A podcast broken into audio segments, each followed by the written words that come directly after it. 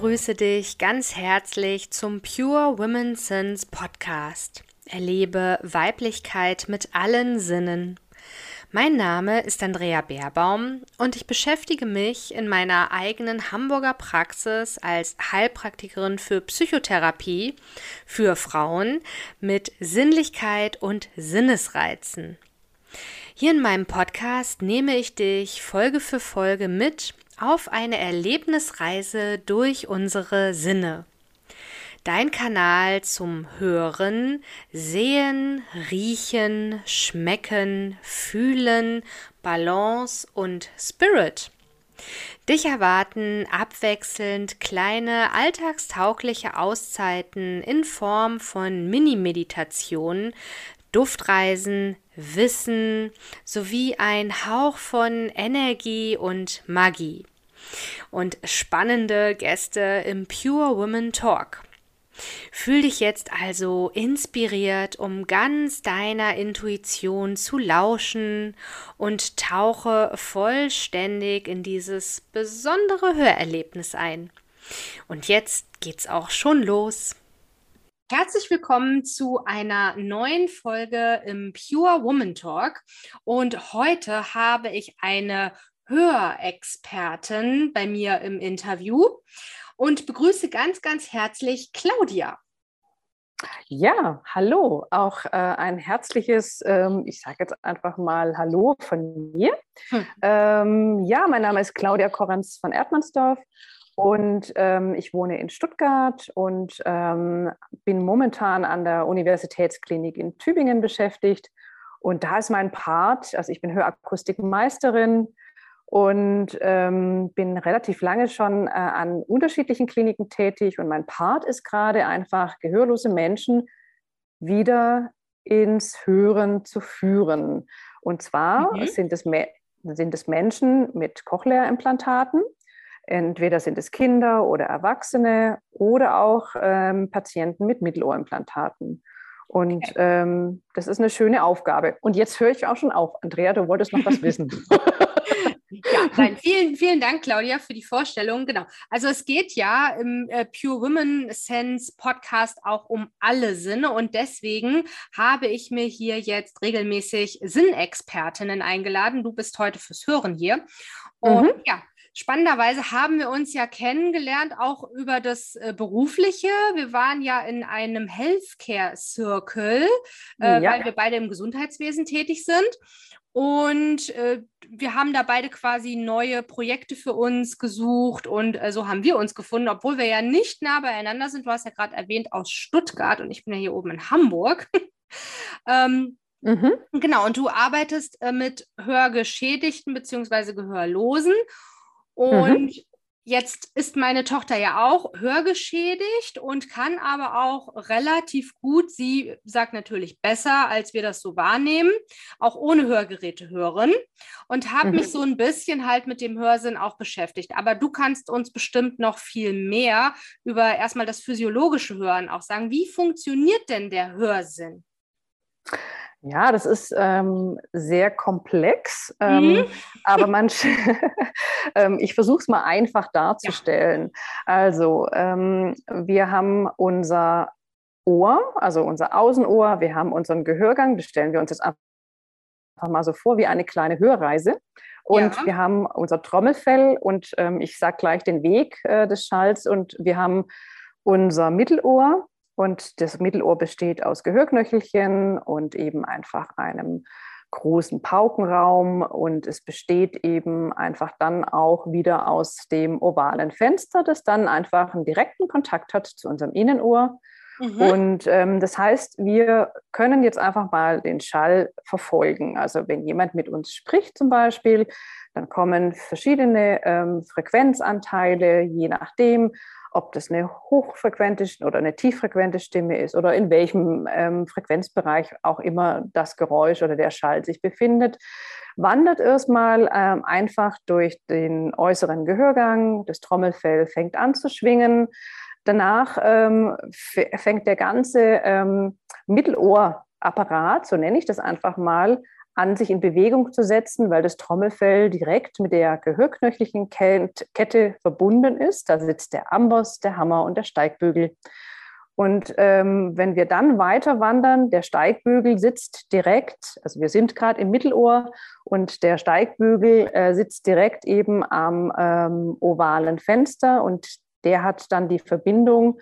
Ähm, das Fenster es besteht auch aus einer kleinen Membran, wie das Trommelfell auch. Und diese kleine Membran des ovalen Fensters hat eine Verbindung zu unserem flüssigkeitsgefüllten Innenohr da fängt dann auch wieder die Haarsinneszellen an zu schwingen und sich zu bewegen. Und diese Bewegung löst dann eben einfach einen Nervenimpuls aus, der dann weiter wandert Richtung unserem Hörnerv und dann eben einfach ähm, Richtung Hörrinde oder auditorischer Kortex, auch genannt im Fachjournal, äh, äh, Journal, Quatsch, Entschuldigung, in äh, unserem ja, also wandert dann zur Hörrinde und äh, ähm, oder zu unserem Gehirn, so kann man es auch ein bisschen vereinfachter ausdrücken. Und das Ergebnis ist dann eben einfach, das Gehirn versteht dann Sprache. Diese Information kommt dann ans Gehirn und dann mhm. verstehen wir eben einfach, was gesagt wird. Und das passiert natürlich in einer unheimlich schnellen, also in, in Müstelsekunden kann man sagen. Es geht, geht wirklich rasend schnell. Ja. ja, Okay, also ja, das hast du jetzt sehr schön einfach erklärt. Ich möchte dann gar nicht wissen, wie es komplizierter wäre. Nein, nein, lieber nicht. nee, genau, deswegen ja. ist es ja auch ein Studium und nicht mal eben irgendwie gelernt.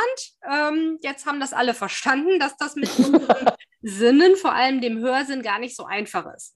Da ist der Geruchssinn, mit dem ich ja hauptsächlich arbeite, etwas äh, schneller, einfacher und, und überhaupt. Äh, ja, und du hast ja gerade den Paukenraum erwähnt. Das ist etwas, was, glaube ich, auch viele Mütter äh, bei ihren Kindern schon mal im Kontext gehört haben mit Paukenergüssen. So ging das genau. bei meiner Tochter nämlich los. Genau. Dass sie da irgendwie Paukenergüsse hatte und das war wohl auch eine relativ feste Konsistenz, wurde uns berichtet. Und dann gibt es ja diese Paukenröhrchen. Und mhm. damit hörte sie damals dann auch etwas besser, zumindest kurzfristig. Und ähm, gibt es, ähm, das wirst du ja in deiner Ausbildung wahrscheinlich beobachtet haben und in deiner Berufspraxis, gravierende Unterschiede von hörenden und nicht hörenden Kindern in der äh, kommunikativen Entwicklung, also in der Sprache? Du meinst, wenn ein Kind äh, beständig Paukenergüsse hat ja. äh, und äh, da eben immer wieder in ärztlicher oder ohrenärztlicher ja. Behandlung ist. Ja. Gibt, es, gibt es schon. Also, weil ähm, man muss sich vorstellen, wenn es einen Paukenerguss gibt, und jetzt hast du gerade erzählt, das ist so ein bisschen eine hartnäckige Flüssigkeit oder mhm. ein bisschen nicht so weiche Konsistenz. Mhm. Und ähm, die, das Problem ist ja eben einfach, wenn Flüssigkeit im Mittelohr oder im Paukenraum ist, dann hat das Trommelfell natürlich eine immense Arbeit, diese Schwingung ja. zu leisten. Das kann es fast gar nicht. Das ja. bedeutet einfach für dieses Kind, äh, dass alles etwas dumpfer wahrnehmbar ist, leiser, gedämpfter wahrnehmbar ist. Und das heißt, die Nuancen, die die Sprache einfach so ausmacht, die Deutlichkeit, die Konsonantenverständlichkeit, die ähm, wird im, im Bereich der Sprachentwicklung ist dann gar nicht so ausgeprägt. Mhm. Und natürlich ähm, werden diese Kinder, je nachdem, welche Verläufe das hat, aber bei, ich sage jetzt mal, wirklich etwas härteren Verläufen, werden diese Kinder natürlich auch Probleme haben. Man merkt es manchmal vielleicht schon an der Aussprache, aber ähm, sie bekommen vieles nicht mit. Und das ist äh, für, für die meisten Kinder dann eben einfach, wenn das so ein, so, so ein bisschen ein härterer Verlauf ist, ähm, ja, dann, dann, dann äh, bekommen die, wie gesagt, äh, vieles eben einfach nicht mit. Und wir wissen ja selbst mhm. in unserer heutigen Zeit, ähm, es ist, ähm, das, das, Ohr kann sich nie ähm, ausruhen, das kann sich nie verschließen, sondern es ist immer dem Lärm ausgesetzt und Kinder machen Lärm und in Klassenzimmern sitzen viele oh Kinder, oh ja. also in den mhm. Grundschulen. Und dann hat so ein Kind mit ähm, so einer Beeinträchtigung natürlich auch wirklich massive Probleme. Ja, und, und ja. Ähm, das ähm, macht sich natürlich auch an dem Verhalten dann bemerkbar. Ja. Das ist unterschiedlich, je nachdem. Mhm. Mhm. Und ähm, was ist jetzt der Unterschied zwischen ähm, Menschen mit einer Hörgeräteversorgung und dem Cochlea-Implantat? Das setzt ja, glaube ich, zu wissen, an einer anderen Stelle des Gehörapparates an. Ist das richtig? Ja, also der Unterschied ist einfach der, ähm, das Hörgerät an sich ist für leicht, mittel- und hochgradige Schwerhörigkeiten geeignet mhm. und wird akustisch übertragen, und zwar, wie vorher schon die kleine Hörreise äh, geschildert, mhm.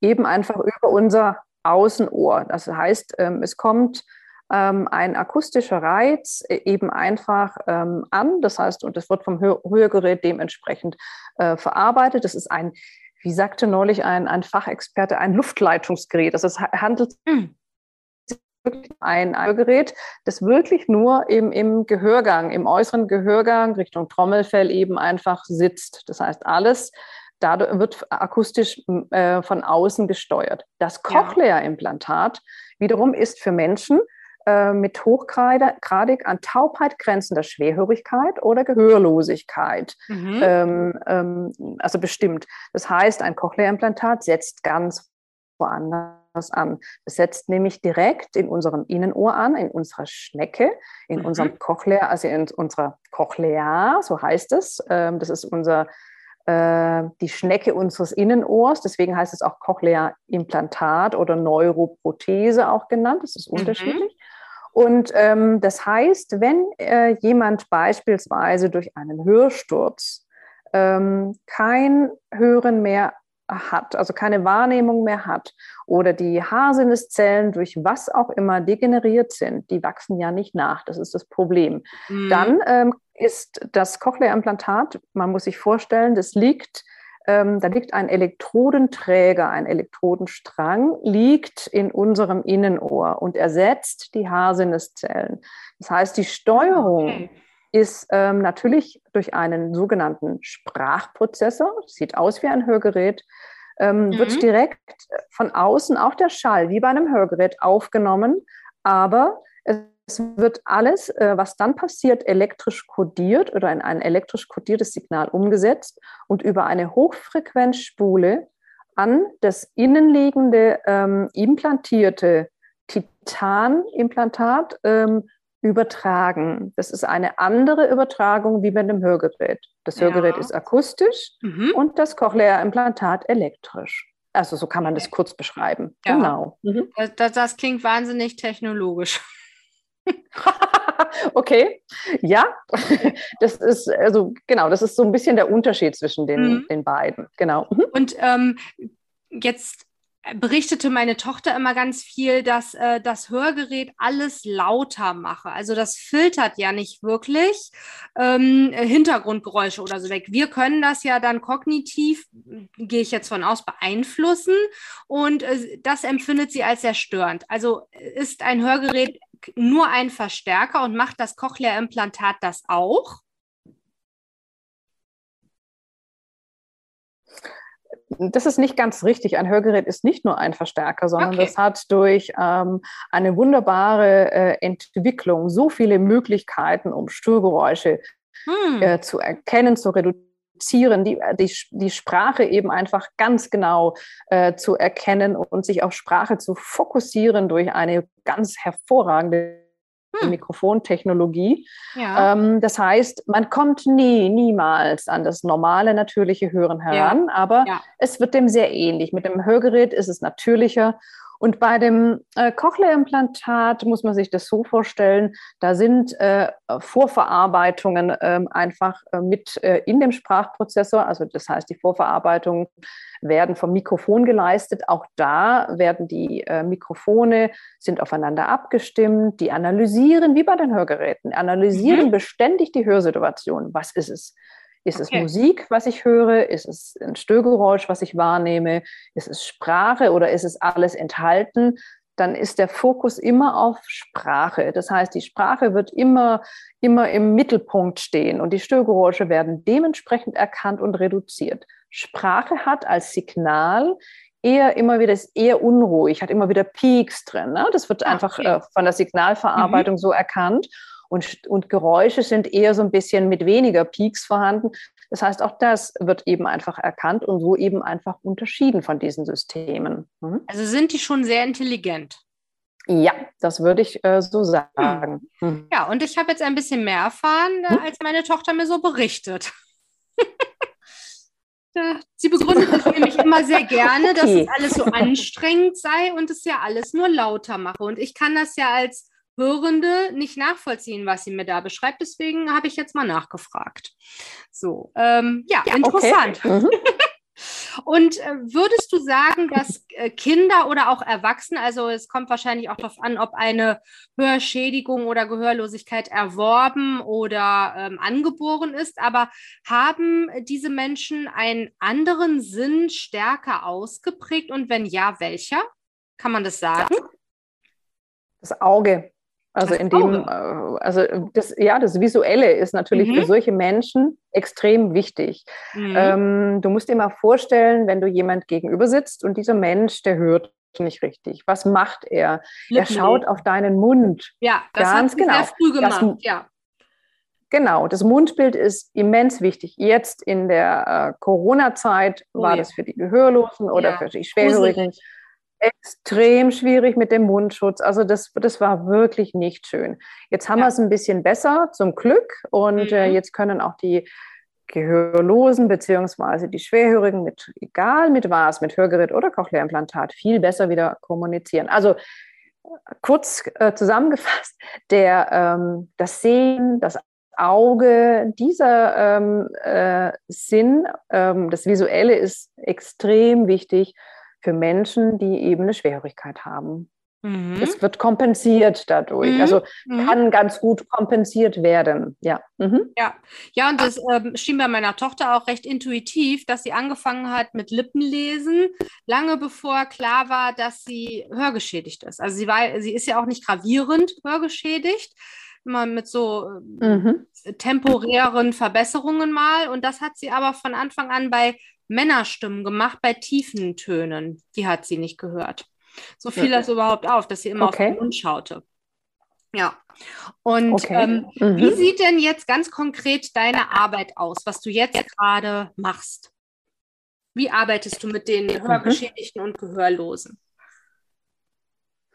Also da ich jetzt gerade ausschließlich in der äh, Klinik arbeite, habe ich mit mhm. Hörgeräten, äh, Hörgeräte äh, Patienten so gar nichts zu tun. Oder äh, mhm. natürlich schon auch, aber ähm, wir dürfen von der Klinik aus Hörgeräte gar nicht einstellen, sondern mhm. unser oder mein Part ist es, äh, mich jetzt wirklich nur um die Mittelohrimplantate zu kümmern und um die Cochlea, vor allen Dingen um die Cochlea-Implantate. Das heißt, mein Part ist es, diese Patienten, die da vor mir sitzen und eben einfach nichts mehr hören, wieder ins Hören zu führen, indem ja. ich äh, eben einfach die Cochlea-Implantate aktiviere und programmiere. Also das ist so mein Part. Und mhm. dazu, das es bedarf ein sehr hoher Aufwand, eine sehr hohe Konzentration des Patienten, weil man natürlich äh, schaut, dass man jede, jeden einzelnen Frequenzbereich, also jede einzelne Elektrode in diesem Implantat, auch natürlich aktiviert ansteuert und den Patienten dazu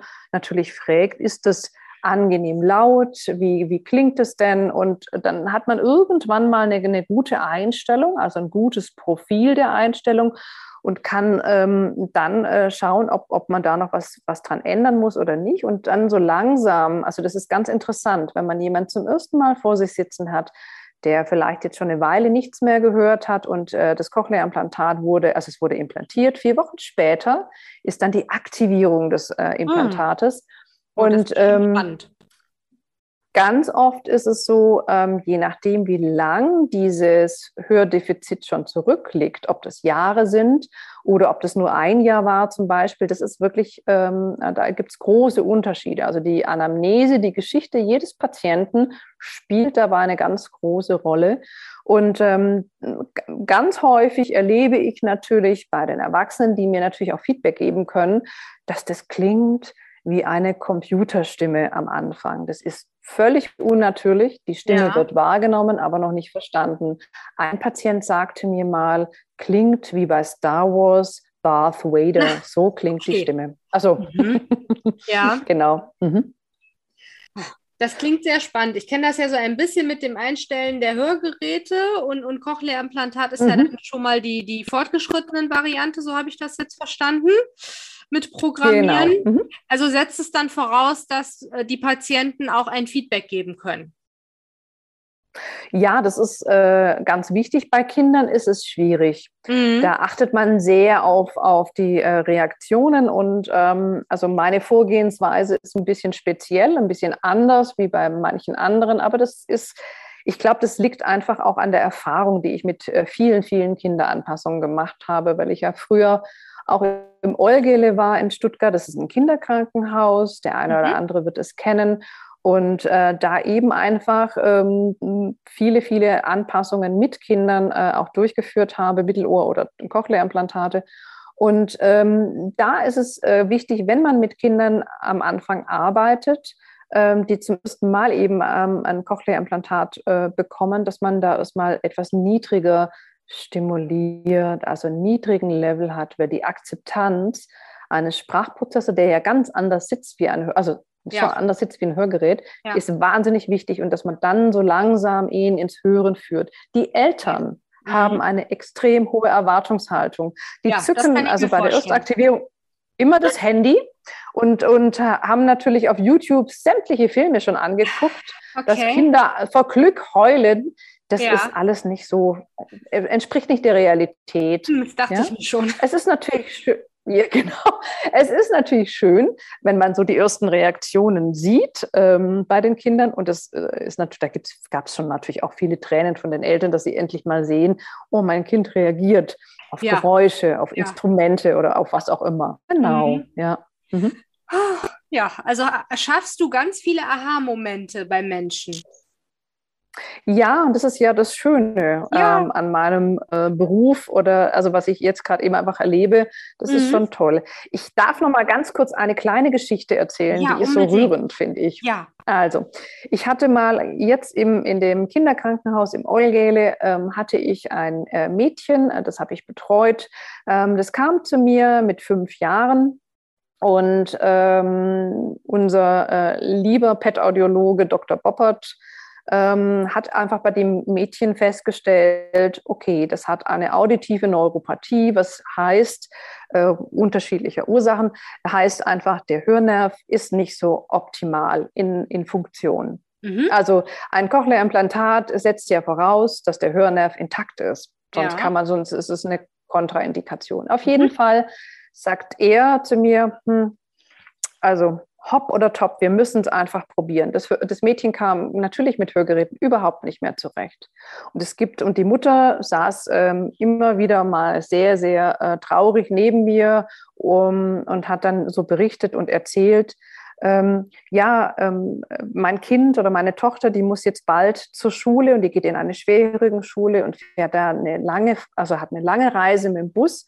Und wenn da irgendwas wäre unterwegs, weil das, äh, das Kind äh, konnte nicht sprechen, hatte noch keine Lautsprache. Okay. Und ähm, was, was ist, wenn, wenn, wenn, wenn irgendwas unterwegs ist, egal ob das jetzt mit dem Bus ist oder, oder sie läuft irgendwo entlang und ähm, findet sich nicht mehr zurecht, sie kann mit niemand kommunizieren. Sie kann auch noch nicht schreiben. Was, und da machte sich die größten Sorgen. Das ja. ist so, ähm, genau. Und dann haben wir angefangen mit dem, also wurde sie implantiert, äh, erst auf einer Seite, dann auf der anderen Seite, relativ zügig. Und äh, dann haben, haben wir angefangen oder habe ich angefangen, mit ihr zu arbeiten. Also immer wieder programmiert. Sie war sehr mhm. oft bei mir mit der Mutter. Mhm. Und ähm, ich muss sagen, mittlerweile spricht dieses Kind ein, so fantastisch dass sie äh, eben einfach, dass sie jeder, der mit ihr kommuniziert, kann sie unheimlich gut verstehen. Und sie auch jeden, der mit ihr kommuniziert. Natürlich ähm, etwas langsamer vielleicht, ja, mit Blickkontakt, mit mhm. ein bisschen Mundbild, aber sie kommt einfach zurecht, auch das ohne Mama. Und das ist toll. Ja.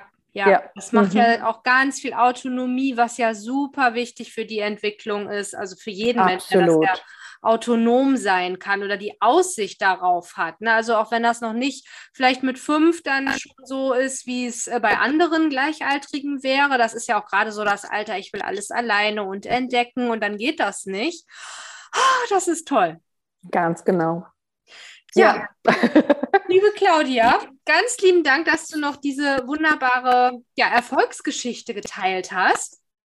Und Gerne. Mhm. Ähm, ja, ich freue mich, dass wir heute etwas mehr über den Hörsinn erfahren haben und auch, was das bedeuten kann, eben, äh, wenn man da Einschränkungen hat. Ich finde das super wichtig, auch da die, ja, die Gesellschaft zu sensibilisieren, dass einfach alle Sinne ja wichtig sind. Und wenn einer ja nicht so ganz gut funktioniert oder eben auch ausgefallen ist, dass wir da Möglichkeiten haben und achtsam sein dürfen miteinander. Ja, ganz genau. So sehe ich das auch. Ja, mhm. also in diesem Sinne, Gut. ganz lieben Dank und ähm, viel Erfolg und Freude vor allem weiterhin bei deiner Arbeit.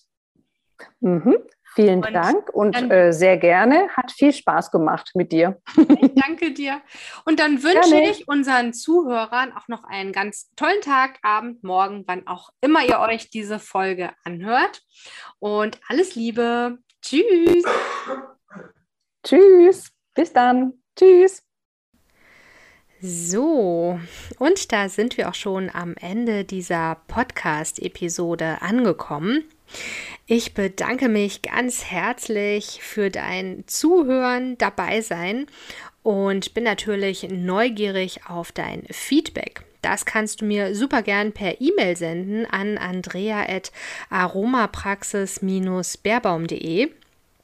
Und du kannst diesen Podcast super gern unterstützen, wenn du ihm eine positive Bewertung hinterlässt. Dann darf das Wissen und die Themen des Pure Women Sense Podcast noch mehr Menschen erreichen.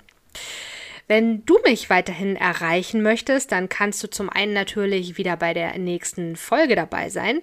Du darfst dich aber auch mit mir vernetzen über Social Media. Die Links findest du in den Show Notes und natürlich auch über meine Website. Dort findest du auch alle Angebote zu den Aroma-Anwendungen und energetischen Behandlungen hier in meiner Praxis in Hamburg und zum Online-Angebot. Dann gibt es noch die Möglichkeit des Newsletters. Ich persönlich bin kein Newsletterleser. Ich oute mich hier regelmäßig. Aber ich habe festgestellt, meine Kunden stehen total auf Newsletter. Deswegen gibt es für dich, falls du dich jetzt auch angesprochen fühlst, die digitale Duftpost. Und da erhältst du zweimal im Monat eben, ja, meine ganzheitlichen Tipps, Wissen rund um alles, was ich in der Praxis anbiete. Aber ich nehme dich auch mit auf die Reise mit zu meinem zweiten Buch, das ich gerade schreibe. Und du erhältst dann immer die Info, wann das monatliche Aroma-Meetup hier in Hamburg in City-Nähe stattfindet. Das ist einmal mittwochs im Monat und da sind alle, die professionell mit Aromatherapie, Aromapflege, aber auch Duftkommunikation arbeiten, zum Austausch und Netzwerken eingeladen. Also Egal, ob du ein alter Hase bist oder gerade mit der Arbeit beginnen möchtest, du bist herzlich eingeladen. Und ja, jetzt freue ich mich natürlich, wenn du auch bei der nächsten Folge mit all deinen Sinnen wieder dabei bist. Dufte Grüße, deine Andrea Baerbaum.